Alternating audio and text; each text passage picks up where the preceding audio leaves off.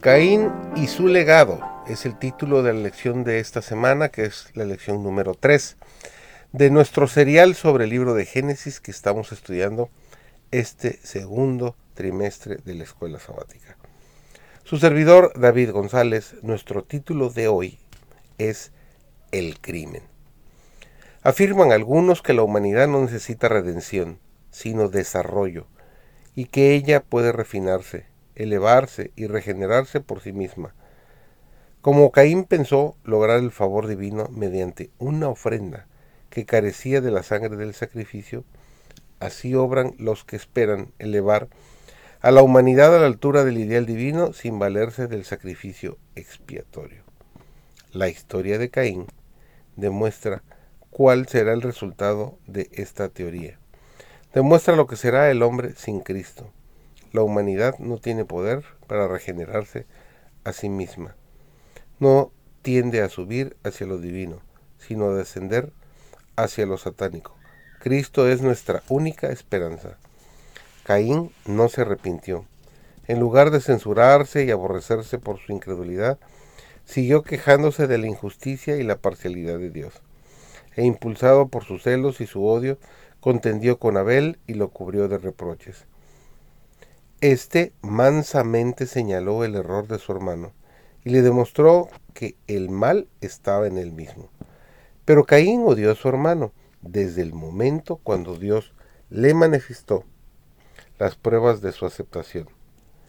Abel trató de apaciguar su ira al recordarle la compasión que Dios había tenido al conservar con vida a sus padres cuando podría habérsela quitado inmediatamente.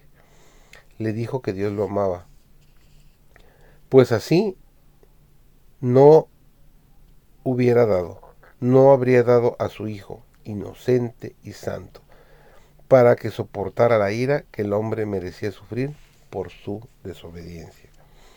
Mientras Abel justificaba el plan de Dios, Caín se enojó, y su odio creció y ardió contra Abel hasta que en su arrebato de ira le dio muerte. El Señor preguntó a Caín dónde estaba su hermano. Y éste contestó con una mentira. No sé. ¿Soy yo acaso guarda de mi hermano? Dios le dijo. La voz de la sangre de tu hermano clama a mí desde la tierra. Ahora pues, maldito seas tú de la tierra, que abrió su boca para recibir de tu mano la sangre de tu hermano. Cuando labres la tierra, no te volverá a dar su fuerza errante y extranjero, cederás en la tierra. Es peligroso detenerse para contemplar las ventajas de ceder a las sugestiones de Satanás. El pecado significa deshonra y ruina para toda alma que se entrega a él. Pero es de naturaleza tal que ciega y engaña, y nos tentará con presentaciones lisonjeras. Si nos aventuramos en el terreno de Satanás, no hay seguridad de que seremos protegidos contra su poder. En cuanto sea posible, debemos cerrar todas las puertas por las cuales el tentador podría llegar hasta nosotros. La única salvaguardia contra el mal consiste en que mediante la fe en su justicia Cristo more en el corazón.